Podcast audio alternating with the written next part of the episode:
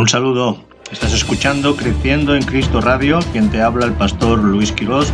Te invito a que te suscribas a nuestro canal de YouTube, Luis M. Quirós. Acuérdate, Luis M. Quirós. Búscanos y podrás estar al corriente de todas nuestras predicaciones. Dios te bendiga.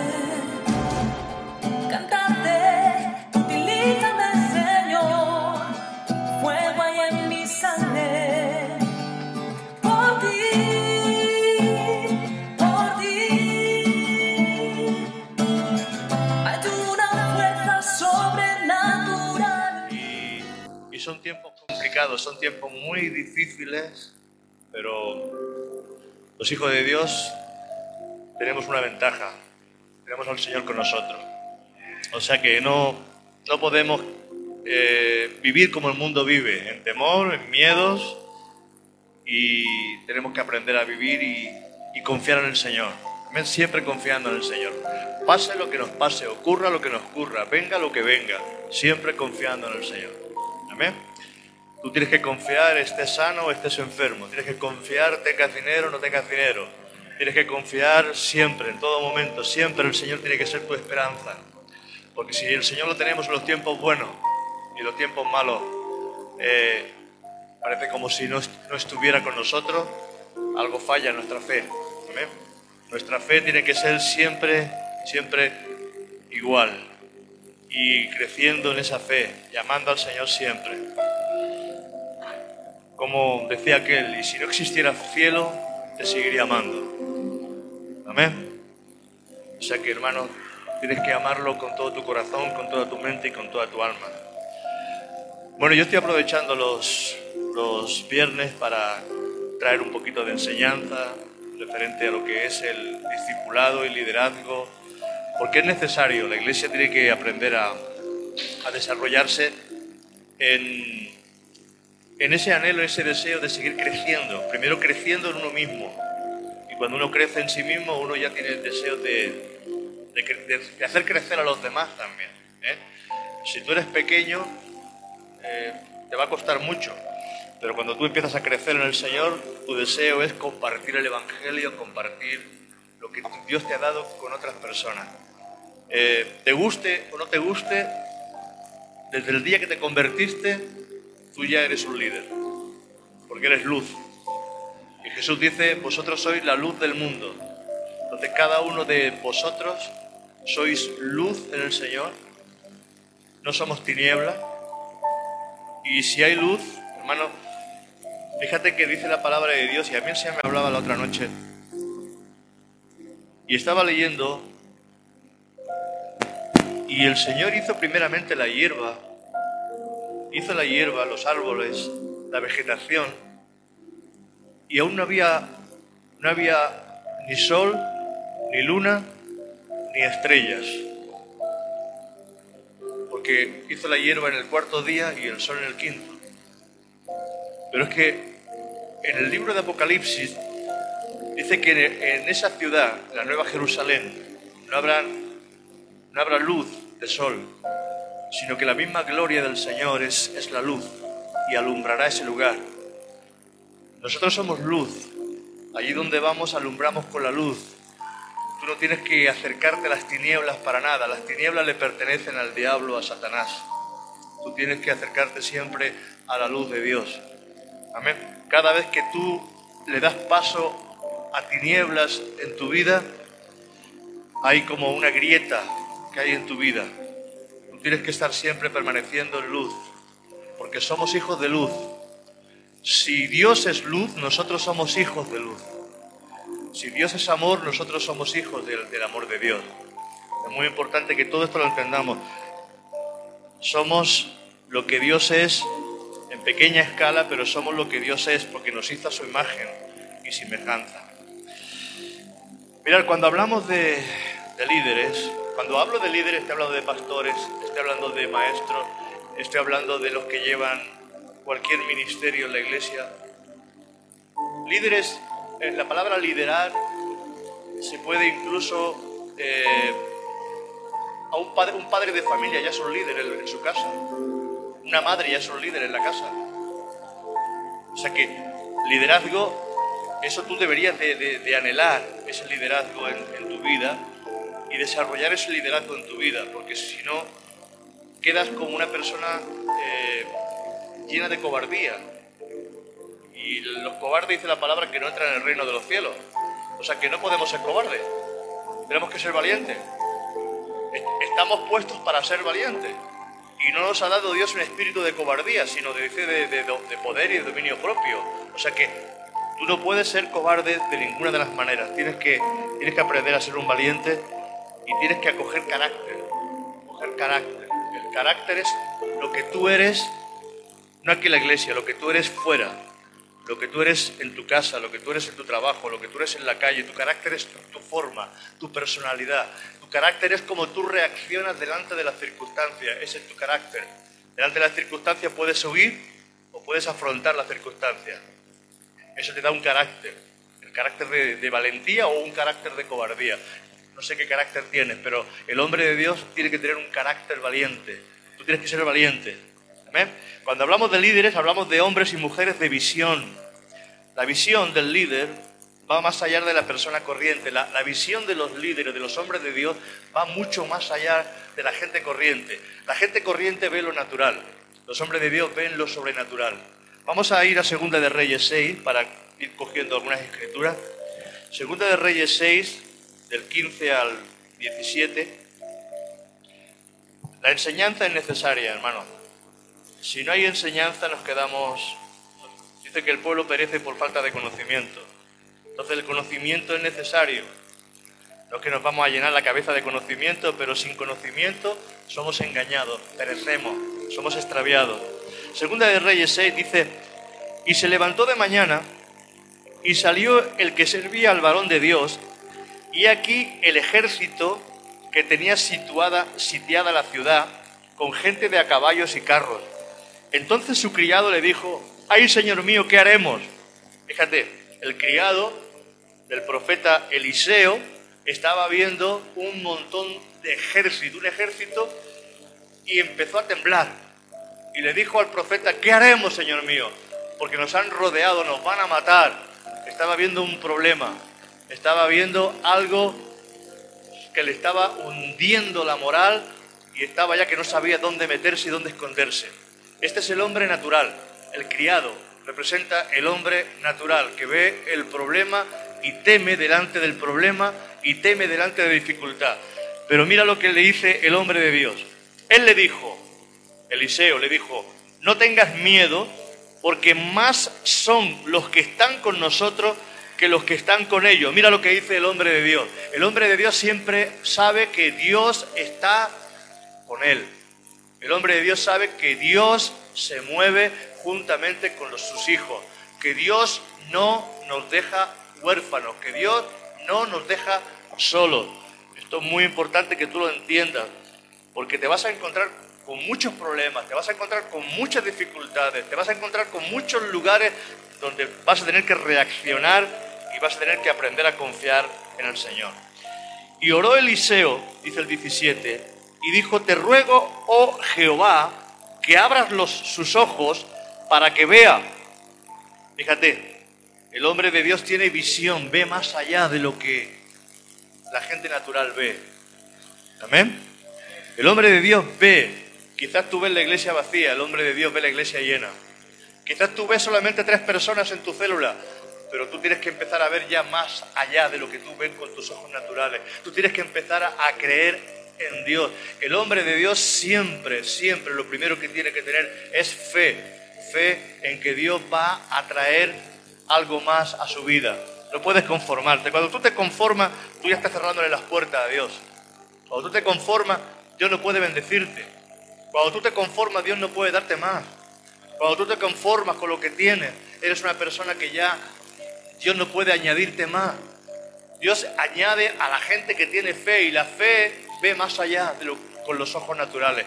El, profeta le dice, dice, lloró Eliseo y le dijo, te ruego, oh Jehová, que abra sus ojos para que vea. Entonces Jehová abrió los ojos del criado y miró, y he aquí que el monte estaba lleno de gente de a caballo y de carros de fuego alrededor de Eliseo. O sea que había otro ejército había un ejército sobrenatural que iba a hacer frente a ese ejército. Y si seguimos la historia, veremos cómo el Señor le da la victoria al pueblo de Israel. Tenemos que aprender a creer que siempre, delante de todas las cosas, siempre hay una puerta abierta. Siempre Dios abre puertas. En medio del problema, en medio de la dificultad, siempre Dios te va a abrir puertas. O sea, primero, carácter. Carácter. ¿Qué tienes que tener? Carácter. Carácter. Carácter de vencedor. Carácter de hombre de fe. Carácter de creer a Dios. Carácter. Amén. Un carácter ahí de, de saber que, que Dios va a estar contigo. ¿Cómo se conoce a una persona o cómo se conoce a un líder? Primero, mirad, lo primero que una persona tiene que tener es hambre de Dios, hambre por la palabra de Dios. Una persona que no tiene hambre por la palabra de Dios no puede liderar. Hablo en el Señor, porque podemos liderar en la carne, pero si tú lideras en la carne, va a llegar un momento en que todo lo que estás construyendo se va a caer. Tú tienes que liderar siempre el Espíritu y lo primero que necesitas es la palabra de Dios. Lo primero que necesitas son los mandamientos de Dios. Su palabra tiene que estar siempre delante de ti. Amén. La palabra de Dios siempre tiene que estar en ese hombre de Dios. ¿Cómo se conoce a un líder? Es una persona que le gusta servir. Lo verás siempre que tiene deseos, tiene hambre, tiene ganas de servir.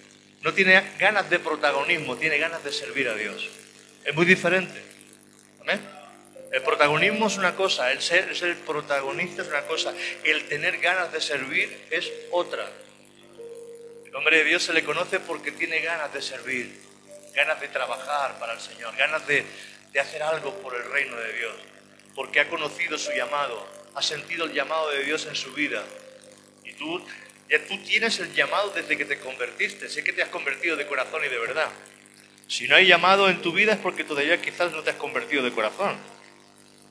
Mira, el hombre de Dios tiene humildad en sí mismo. No es arrogante ni está envanecido. Humildad, humildad. No es arrogante, no está envanecido. Es obediente al ministerio y está sujeto. Tú no puedes ser un líder si primeramente no has estado sujeto y no has sido oveja.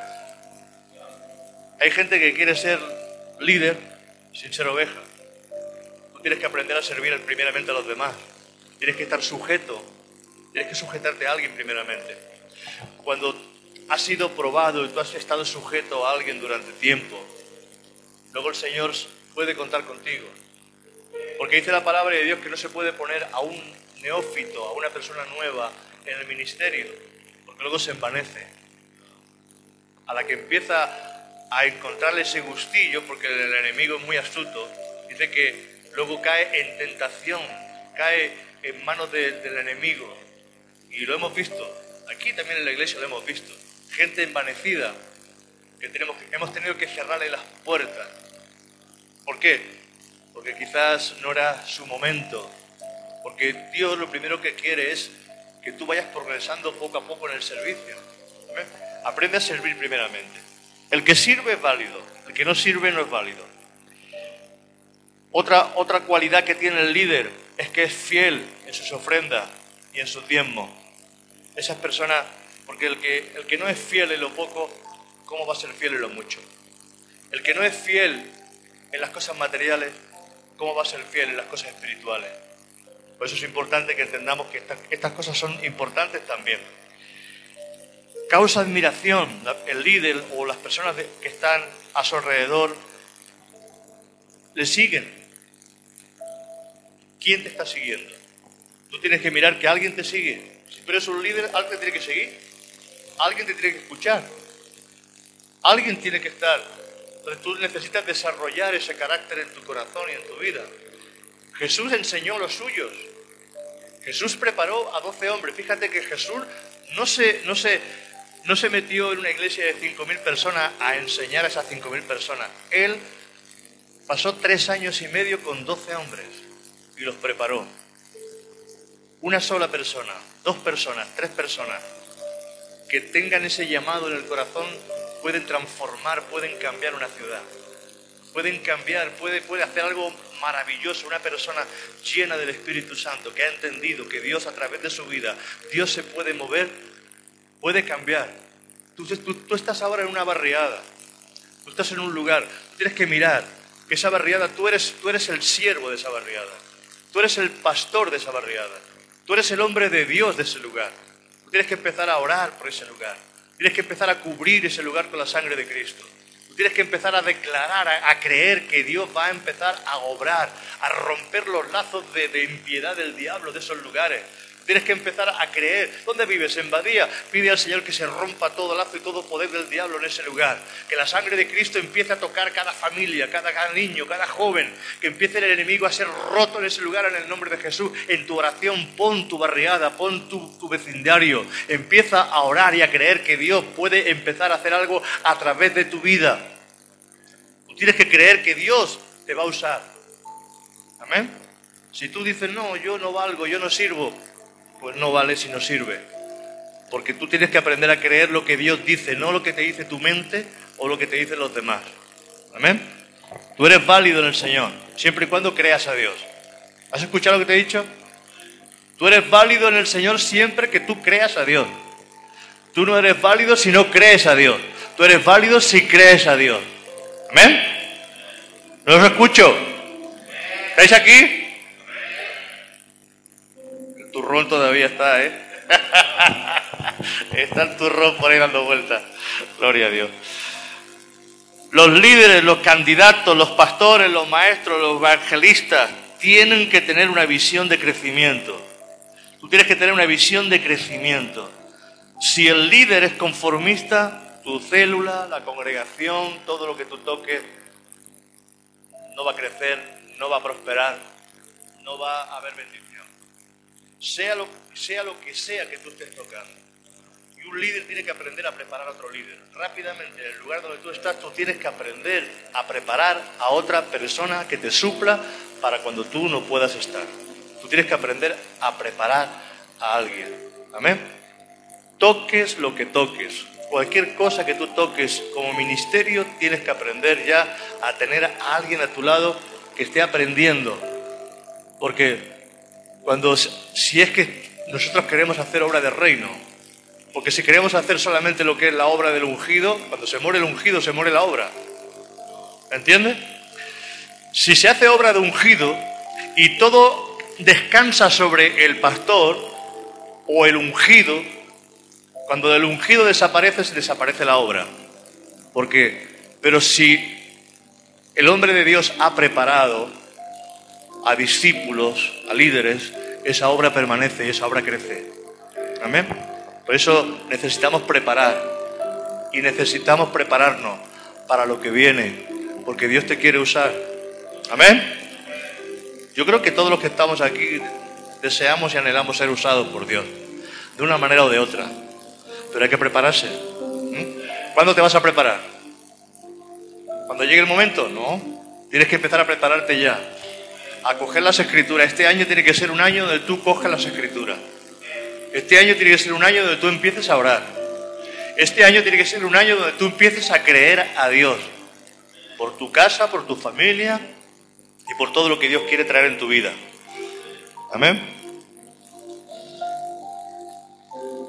A veces pensamos que Dios nos va a usar de una manera. No, no. Tú tienes que dar el primer paso. Hay que dar el primer paso. El momento que tú decides, Señor, yo voy a abrir mi casa y la voy a abrir para ti. Y aunque no haya gente, yo y mi esposa, yo y mis hijos y mi esposa, abrimos la casa y vamos a hacer una reunión a tal día, a tal hora, y vamos a empezar a orar. Yo te aseguro que si tú tomas una decisión en Dios y eres, eres constante, Dios va a empezar a añadir personas a ese lugar. Porque Dios lo que quiere es un punto de encuentro, un punto de bendición, un punto donde Dios pueda manifestarse a la gente que está alrededor. Entonces, cuando dos se ponen de acuerdo, dice que si dos o tres de vosotros pusierais de acuerdo en cualquier cosa que pidáis, dice que Dios lo hará. Por eso Dios siempre está buscando a dos. Dios no busca uno solo. El Señor los envió de dos en dos, porque si uno cae, otro lo puede levantar. Amén. Pero si, si va uno solo y cae, ¿quién lo levantará? ¿Quién levantará al que cae? Pero es importante que esto lo vayamos entendiendo. El líder tiene que delegar y facultar y preparar a otros. Todo líder tiene que estar preparando a otro líder. Mira, hay dos cosas que tenemos que aprender. Una cosa es delegar, otra cosa es facultar. Tenemos que aprender la diferencia entre delegar y facultar. ¿Qué es delegar? Delegar es cuando yo le digo a alguien, ¿le puedes traer la mesa ponérmela aquí. Me coge la mesa y me la pone aquí. Eso es delegar. Facultar es dejar que la persona razone y piense por sí misma. Cuando tú, cuando tú facultas a otro para hacer algo, tú tienes que entender que quizás lo haga de diferente manera como lo haces tú. Pero si tú no eres capaz de dejar que otra persona haga otro trabajo por ti, nunca vas a crecer. Tienes que dejar porque las personas somos todas diferentes y todos no van a hacer la, obra como la hago yo, o como la hace Ramón, o como la hace Cela, o como... cada uno tiene una forma y una manera de ser. Si yo pongo mi confianza en una persona, si se equivoca, aún equivocándose, tengo que seguir confiando en esa persona. No sé si estáis entendiendo. Porque si yo quiero controlarlo todo, yo no estoy preparando a persona. Yo no puedo controlarlo todo. Yo tengo que dejar que la gente se equivoque. Y la gente se va a equivocar. Amén. ¿Lo estás entendiendo? Si a los niños no se les enseña y se les da responsabilidades, aún equivocándose, hay que darle responsabilidades aunque se equivoquen. Hay que darles responsabilidades, porque si, si no, nunca van a ser responsables. ¿Lo entendemos? Bueno. Cuando delegas, tú diriges. Cuando facultas, le das a otro la opción de hacerlo de diferente manera. Mira, dos cosas. Cuando delegas, tú diriges. Cuando facultas, tú le das a otro la opción de hacerlo de diferente manera. Si, si, yo levanto a un hombre de Dios, le levanto a un pastor, levanto a alguien, yo le estoy dando la facultad para poder hacer las cosas como él cree que tiene que hacerlas. Amén. Por supuesto yo puedo, como pastor, le puedo, le puedo orientar, le puedo aconsejar, pero eso no significa, no, él quizás haga las cosas de diferente manera como las hago yo. ¿Entendemos esto? El líder tiene que estar siempre aprendiendo, leyendo y escuchando a otros hombres de fe. El líder tiene que estar, la persona, el hombre de Dios, tiene que estar siempre aprendiendo, tiene que buscar de Dios, tiene que escuchar de Dios, tiene que estar escudriñando la palabra. Hermano, hoy tenemos, hoy tenemos mucha gente que puede enseñarnos. Podemos retener de, muchas personas cosas buenas. Hay muchos hombres de Dios que podemos retener de estos hombres de Dios. Dice la palabra que, cojamos lo bueno y desechemos lo malo. Si tú conoces la Biblia, nadie te va a engañar. Si tú conoces la escritura, nadie te va a engañar. Si no conoces las escrituras, entonces te va a dar miedo escuchar según qué cosa. Porque no vas a tener discernimiento para saber si viene de Dios o no viene de Dios. Pero cuando tú conoces las escrituras, tú tienes el discernimiento para saber lo que viene de Dios y lo que no viene de Dios. Amén. Por eso Dice que el pueblo sin conocimiento, el pueblo si no se les enseña, perece. Y es importante que esto lo entendamos. Tienes que estar aprendiendo. O sea, este año es un año de aprendizaje. Amén. Si no has leído nunca la Biblia entera, empieza.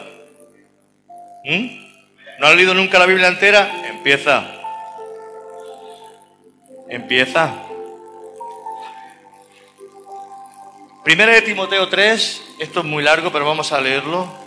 Pero fíjate lo que, lo, que pide, esto es, esto es lo principal, lo que pide el Señor a los líderes. Primera de Timoteo 3. empezando por el verso 1 hasta el 7.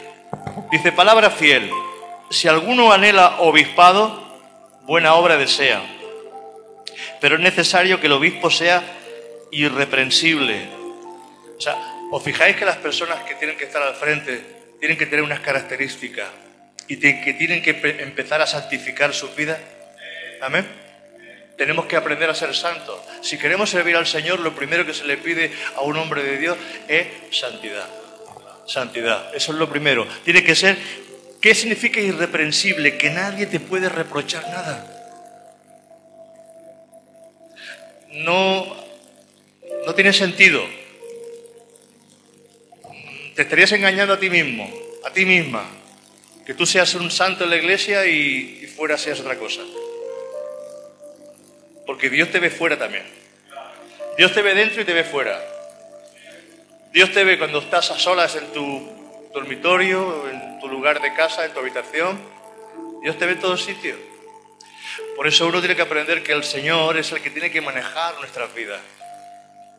El hombre de Dios tiene que ser irreprensible, irreprensible.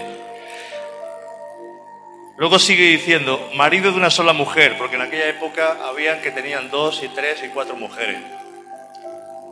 O esposo de, un, de un solo hombre. Luego dice sobrio, prudente, prudente. La prudencia, que necesario es no tomar decisiones a la ligera ni corriendo, sino ser prudente a la hora de tomar decisiones, meditarlo, orar, consultarlo con el Señor. Hay gente que toma decisiones precipitadas.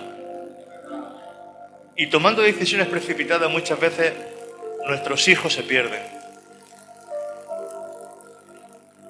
Como familia, como padre, como padre, a veces tomamos decisiones porque nos hemos enfadado con algo o no estamos de acuerdo con algo, pero no estamos mirando por el bien de nuestra casa, de nuestra familia. Y a veces tomamos decisiones que pueden hacer que, que muchos de nuestros de los que están alrededor nuestro se pierdan. ¿Entendemos esto? A veces por amor, a veces hay que tomar las cosas con, prudencia y hacer las cosas progresivamente y sabiendo lo que hacemos siempre y pidiéndole al Señor siempre consejo. Amén. Estamos aprendiendo. Yo os puedo hablar de cualquier cosa, pero yo quiero que todo esto vayamos absorbiéndolo. ¿Mm? Yo tengo copias aquí para vosotros. Luego, si alguien quiere copia, que me las pida. Y si no hay suficientes copias, se hacen luego más copias para vosotros. ¿eh? Prudente, decoroso. ¿Qué significa decoroso? Que tiene que ir bien vestido. No puede ser que un, hombre o una mujer de Dios vaya de cualquier manera. Tú no puedes ir aquí con, con andrajo, roto, sucio. Tienes que ir decoroso. ¿eh? Eso significa la palabra decoroso, ir bien, vestido. Tanto al hombre como a la mujer. Y la mujer aún, aún se le pide un poquito más todavía. ¿eh? Apto para enseñar, bueno, dice hospedador. ¿Qué significa la palabra hospedador? Pues que no te importa tener gente en tu casa, que tu casa está en orden, que tu casa está limpia, que tu casa está adecuada, que tú puedes llevar a cualquiera a tu casa porque tu casa es una casa de donde mora el Espíritu Santo. Amén. Puede ser mejor o puede ser peor, pero tienes una casa limpia, tienes una casa donde puedes hospedar, puedes albergar, puedes abrirle la puerta a cualquiera, invitar a cualquiera y sentarse a la mesa tuya. Eso significa hospedador. Que tú no eres egoísta, que tú puedes abrir tus puertas, porque si tú no eres hospedador y, Dios te quiere usar en tu casa con otras personas, ¿qué va a pasar? ¿Mm? Acabo ya, ¿vale? Apto para enseñar, por supuesto, no dado al vino, no pendenciero, no codicioso de ganancias deshonestas, sino amable, apacible, no avaro, que gobierne bien su casa, que tenga a sus hijos en sujeción, con toda honestidad, porque el que no sabe gobernar su propia casa, ¿cómo cuidará de la iglesia de Dios? No un neófito, no sea que envaneciéndose caiga en la condenación del diablo. También es necesario que tenga buen testimonio de los de fuera, para que no caigan descrédito y en lazo del diablo. Es necesario que tenga buen testimonio de la gente de afuera, de los vecinos, de la gente. Amén. Que no te escuchen chillar, gritar. Que no te estás peleando con tu mujer, que luego llegas a la iglesia y eres el santo de los santos. Eres el Roger Moore. no. ¿Entendemos estas cosas? Que tenga buen testimonio de la gente de afuera. Amén. Bueno, falta tiempo. Nos falta tiempo, hermano, nos falta tiempo. Eh, haré copias de esto para luego entregar a, los que deseen las copias. ¿Vale? Yo tengo deseo de que aquí se levanten hombres y mujeres de Dios, que empiece a, entrar ese gusanillo de querer servir al Señor. Amén. De que no sean otros los que sirvan, no, no, yo, envíame a mí, Señor, yo quiero, yo quiero, Señor, empezar a orar. Tú tienes que decirle, Señor, aquí estoy. Yo me acuerdo, no está a cabo, me acuerdo que yo estaba trabajando. Yo no llevaba ninguna reunión de celo en aquella época. Yo estaba trabajando en la fábrica. Y yo estaba llorando llorando en la fábrica, clamando, a solas trabajando en un lugar, yo estaba derramando lágrimas, con un, con un quebrantamiento tremendo. Y le decía al Señor, Señor, úsame, quiero que me uses, Señor. Yo quiero ser usado por ti, Señor. Úsame, úsame. No tardó el Señor ni una semana. Y el pastor que donde yo estaba antes me cogió, me dijo, Luis, vente conmigo a Hospitalet voy, quiero que vengas a esa célula y quiero que tú seas el que lleve esa célula de hospitalet. Y el Señor me bendijo, nos bendijo muchísimo, a Monse y a mí en esa célula. Allí ya estaba, ya estaba, llevando esa célula ya estaba eh, el hermano Cela y Ana Mari. Antes de que yo llevara la célula de hospitalet, también estaban ellos llevando. Y habían dos células, estaba la célula que llevaban ellos y otra célula que llevaba yo. Ellos han estado pastoreando también allí en el hospitalet. Pero hermano, te digo que cuando tú deseas y anhelas que Dios haga algo en tu vida, Dios lo va a hacer. Tienes que ser sincero, tienes que ser sincero con el Señor. Decirle, Señor, yo quiero, aquí estoy, haz con mi vida lo que tú quieras. Amén. Y Dios te va a usar, Dios va a hacer cosas contigo. No, te preocupes, no digan, o eres muy joven, o eres muy niño, o eres... No, no, no pongas excusa. Porque si Dios te dice, te voy a usar, te voy a usar. Amén. Vamos a orar y acabamos la reunión hoy. Padre, gracias Señor. Tú eres bueno, Dios mío. Yo te pido, Señor, que tú sigas obrando, abriendo oídos de, tus hijos, poniendo anhelos, poniendo deseos, poniendo hambre, poniendo ganas, Señor. Allí donde tú nos lleves, que seamos luz, Señor. Padre, que podamos apartar tu nombre, toda tiniebla, Señor. Tú nos has puesto por luz en medio, Señor, de las naciones. Tú nos has puesto por luz en nuestras casas, en nuestras barriadas, en nuestro trabajo. Tú nos has puesto por luz, Señor. No queremos ser parte de las tinieblas. Queremos ser luz y alumbrar con tu gloria, Señor, allí donde vayamos, Padre amado. Padre, glorifícate con poder, Padre amado, para que tu pueblo y tus hijos entiendan, Señor, que tú los has llamado no solamente, Señor, a estar escuchando, sino que estamos aprendiendo, Padre, para que podamos ser hombres y mujeres de Dios que podamos servirte, Señor, y podamos hacer tu obra. Padre, glorifícate, glorifícate, Señor, Padre amado, en nuestras vidas. Y empieza, Señor, a manifestarte, Señor, en esta meta que tenemos en este, en este año, Padre. Glorifícate para que se puedan abrir esos lugares de gloria, esos lugares de bendición, Padre. Rompemos y atamos todo poder del Satanás, Señor, Padre glorioso, para que tú puedas levantar, Señor, lo que tú quieres levantar en cada vida, Padre. Te damos gracias por todo, Señor, y te bendecimos, Padre, en el nombre de Jesús. Amén y amén. Dios os bendiga.